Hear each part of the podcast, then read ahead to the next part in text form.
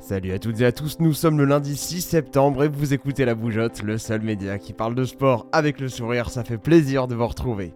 L'équipe de France en difficulté, l'US Open de tennis et le bilan des Jeux paralympiques, c'est le programme de l'actualité sportive du jour en ce lundi matin, allez on se réveille de bonne humeur.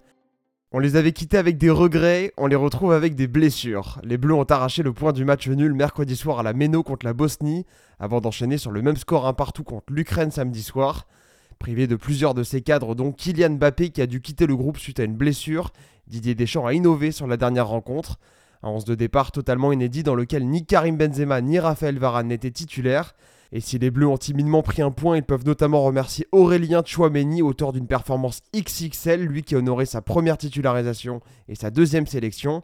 Actuellement, la France est première de son groupe, mais compte deux matchs d'avance sur son adversaire direct, la Finlande, qu'elle affronte demain soir.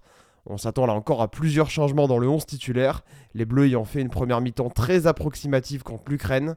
De leur côté, les Espoirs se sont imposés 3-0 face à la Macédoine du Nord, dans le cadre des éliminatoires de l'Euro Espoir 2023.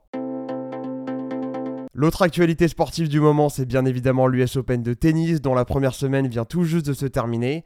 Et si Novak Djokovic et Daniil Medvedev semblent tourner à plein régime, le tableau féminin nous a réservé beaucoup plus de surprises. Après l'élimination de Naomi Osaka en milieu de semaine, c'est Ashley Barty, la numéro 1 mondiale, qui s'est inclinée. L'Australienne a perdu contre l'Américaine Shelby Rogers et ne soulèvera donc pas son troisième titre du Grand Chelem, elle qui s'est imposée à Wimbledon fin juin. Chez les hommes, on retiendra notamment l'élimination de Stefanos Tsitsipas et celle de Gaël Monfils. Il n'y a plus d'athlètes français en lice dans cette US Open. Aujourd'hui, Alexander Zverev, champion olympique, sera opposé à Yannick Sinner, tombeur de Monfils, tandis que Novak Djokovic affrontera Jensen Brooksby dans ce quatrième tour. Chez les dames, on s'attend à un gros combat entre Carolina Pliskova et Anastasia Pavlyuchenkova.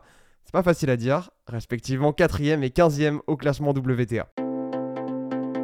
Suite et fin de cette émission en Asie où les Jeux paralympiques sont terminés. Ah là là, quelle tristesse. Fin des Jeux paralympiques, fin des Jeux olympiques. Mais que va-t-on faire de nos journées?